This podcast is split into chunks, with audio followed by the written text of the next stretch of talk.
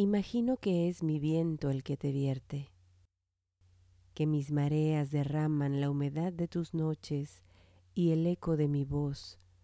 roba tu aliento, que bordeas la locura de mis letras libando tinta para luego, que vas fraguando encuentros,